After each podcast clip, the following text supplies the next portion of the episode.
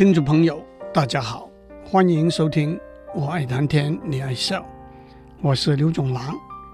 上个礼拜我们谈到有没有可靠和有效的方法去评估一个人在不同的领域，包括科学研究、音乐艺术、管理领导、体育运动等等的潜力和预测他未来的成就。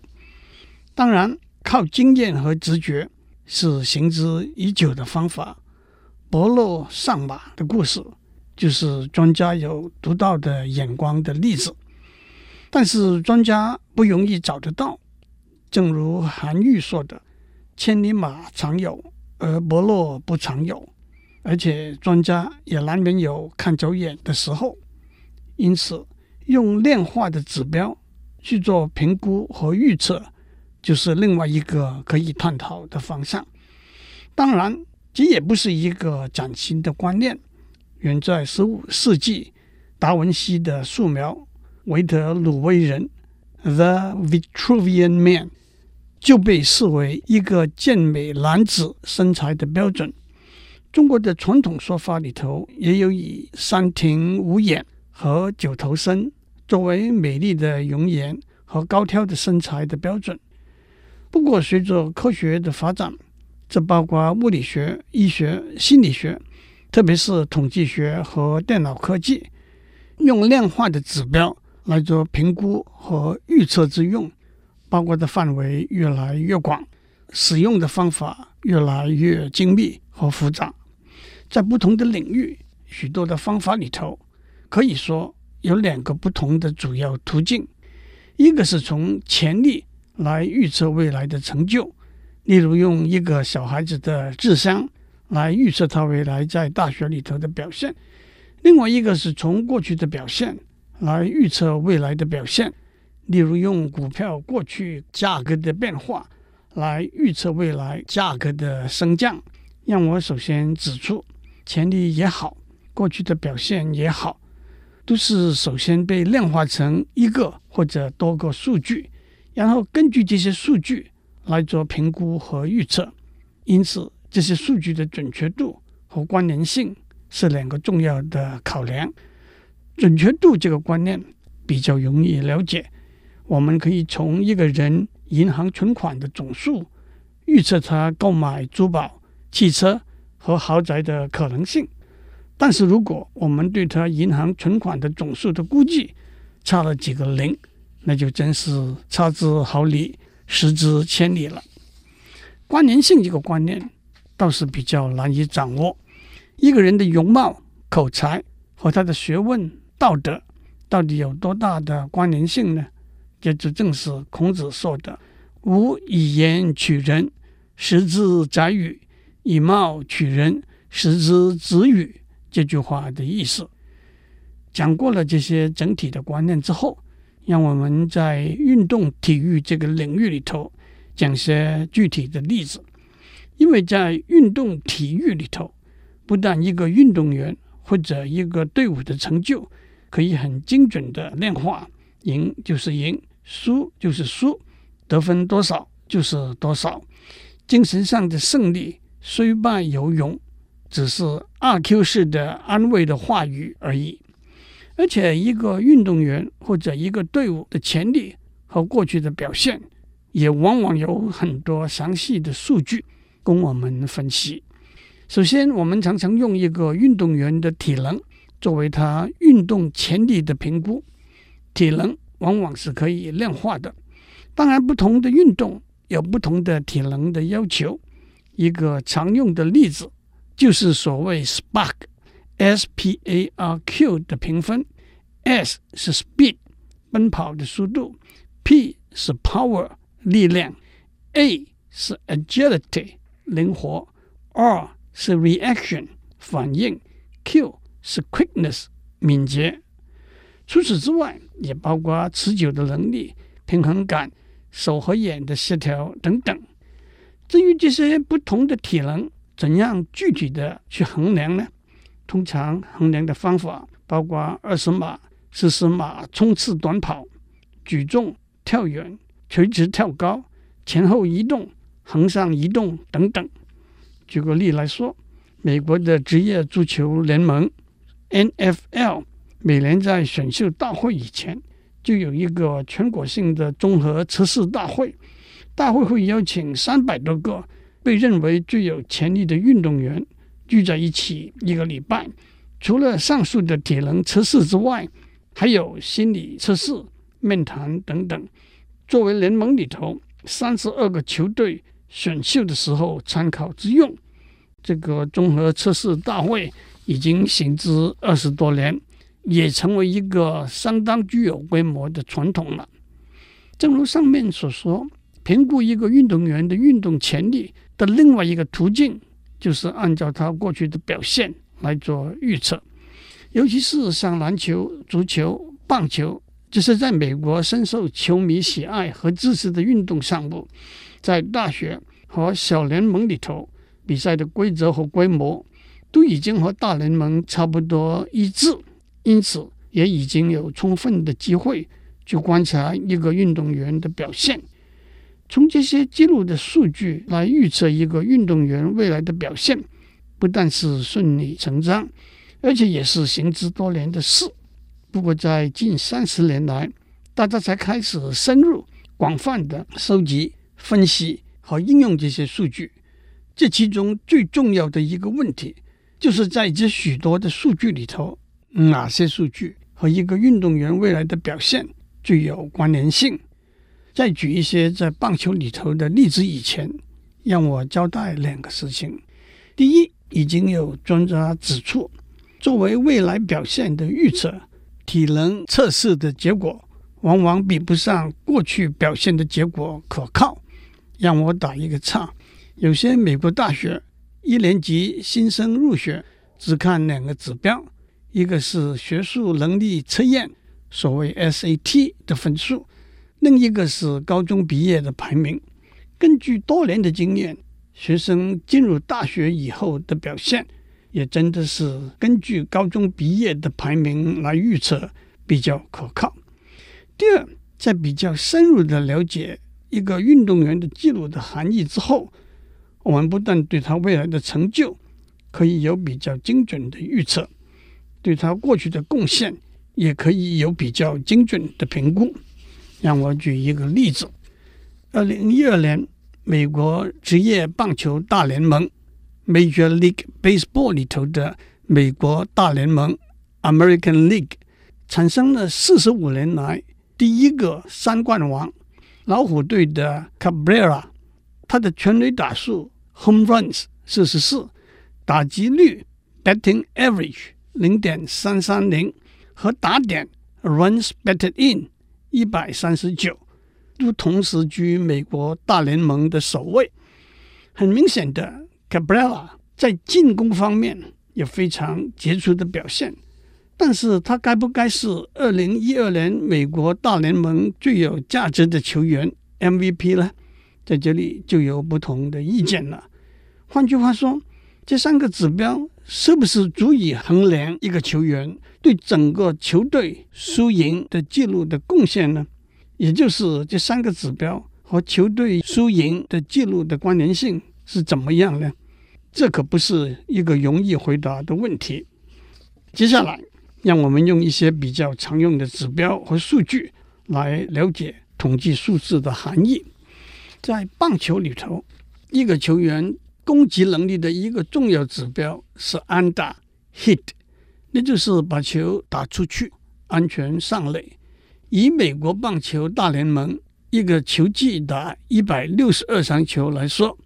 一个球员能够有两百四十次以上的安打，就是非常出色的了。目前最高的纪录是铃木一郎保持的两百六十二次安打。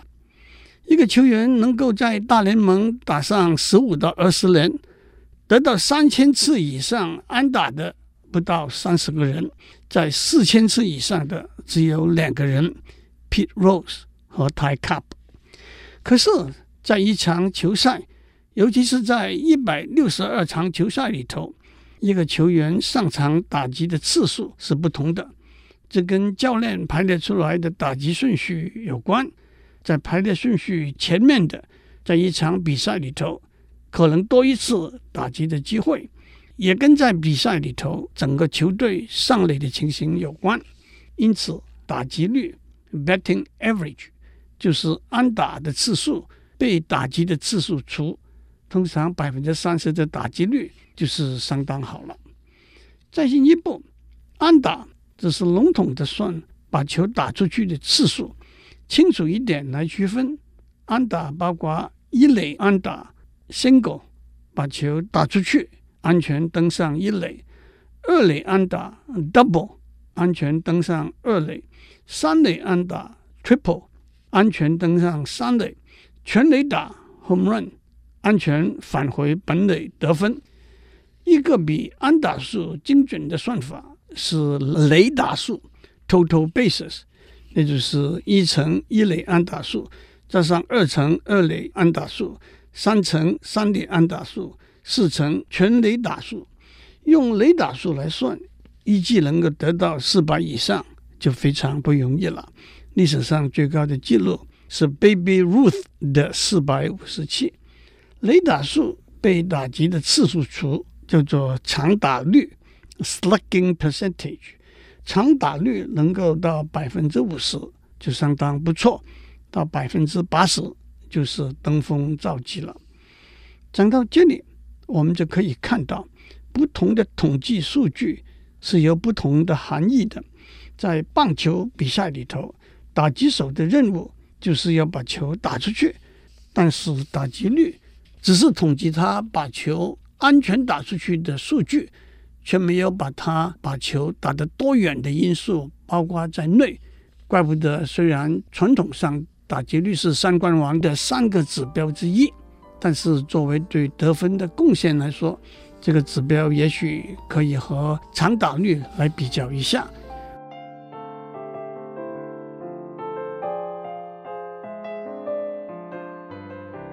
我们在上面讲到，用统计的数据来评估一个运动员的能力和贡献，在棒球比赛里头，得分靠打击。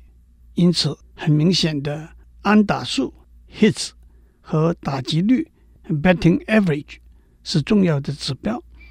但是在比较精细的分析之下，一垒、二垒、三垒安打和全垒打能够达成的困难度并不完全相同，对得分的贡献更是不一样。因此，垒打数 （total bases） 和长打率。Slugging percentage 可以说是比较精准的指标，但是得分靠打击这句话还是说的不够周全。得分靠上垒才是比较周全的说法。打击手除了安打之外，还有别的方法上垒，那就是四坏球保送 （base on balls） 和被球触身 （hit by a pitch）。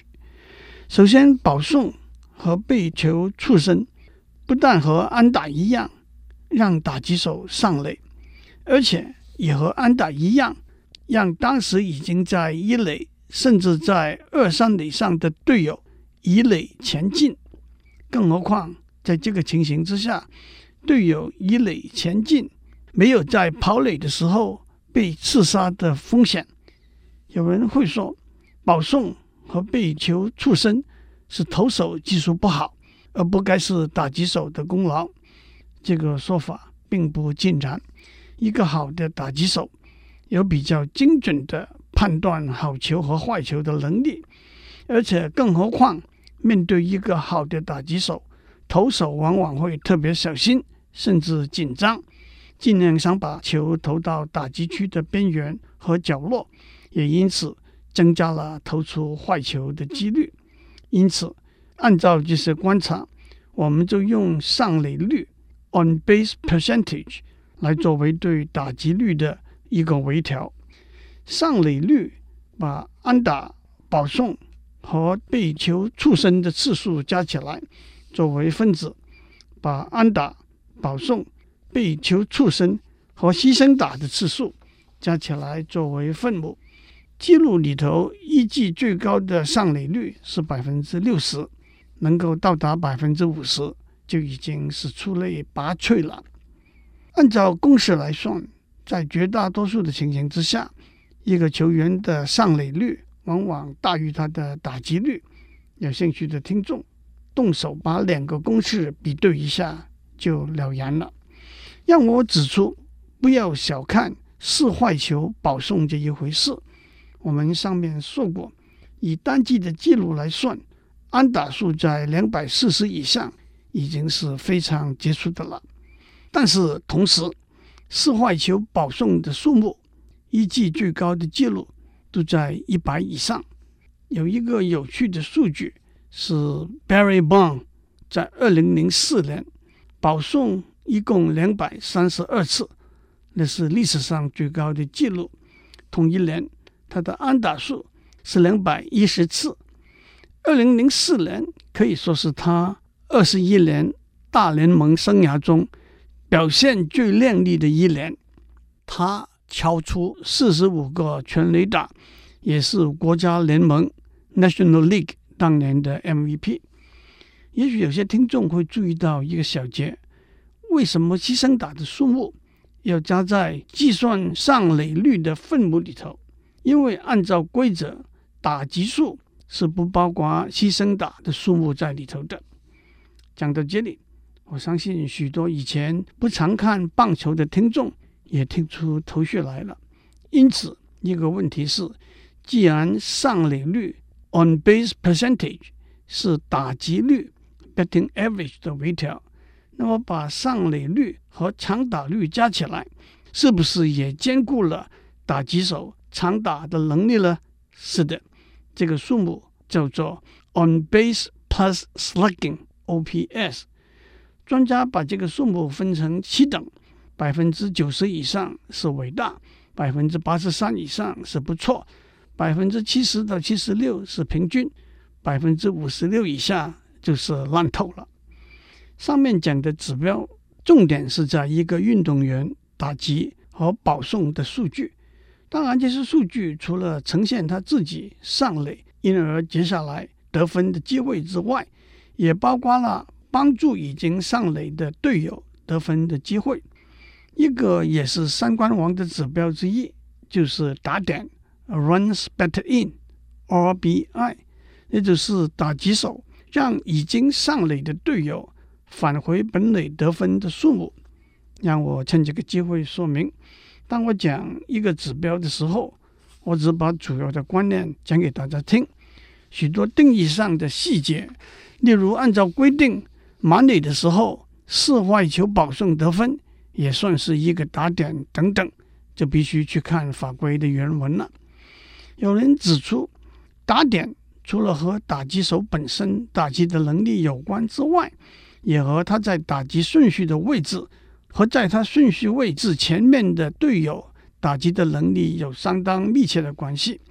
通常在打击顺序排在第一、第二的是打击率高，也就是上垒的机会高的打击手；第三、第四的是长打率高，也因此会是打点高的打击手。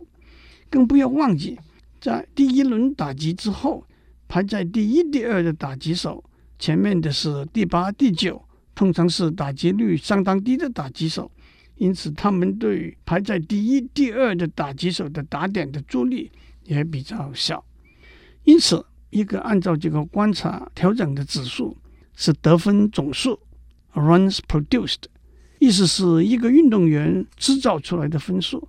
计算的公式是他得分的数目加上他打点的数目减去他全垒打的数目。得分的数目反映了。他打击的能力和他的队友帮助他得分的能力，打点的数目反映了他帮助他的队友得分的能力，减去全垒打的数目，是因为一个全垒打是重复算在得分的数目和打点的数目里头。从进攻的观念来看，让我们谈另外一个指标，那就是盗垒成功的次数和盗垒的成功率。首先，盗垒成功就是不靠队友打击的助力而前进；但是反过来，盗垒失败也可能是消耗了一个可能得分的机会。盗垒成功的次数多，当然表示一个球员敏锐的判断力和冲刺的速度。至于盗垒成功率，是盗垒成功的次数，被盗垒成功的次数加上盗垒失败的次数除最好的盗垒表现，依据的盗垒总数是盗垒的成功率在百分之八十以上。下一次，让我们讲一些评估一个投手的能力和成就的指标。祝您有个全垒打的一天。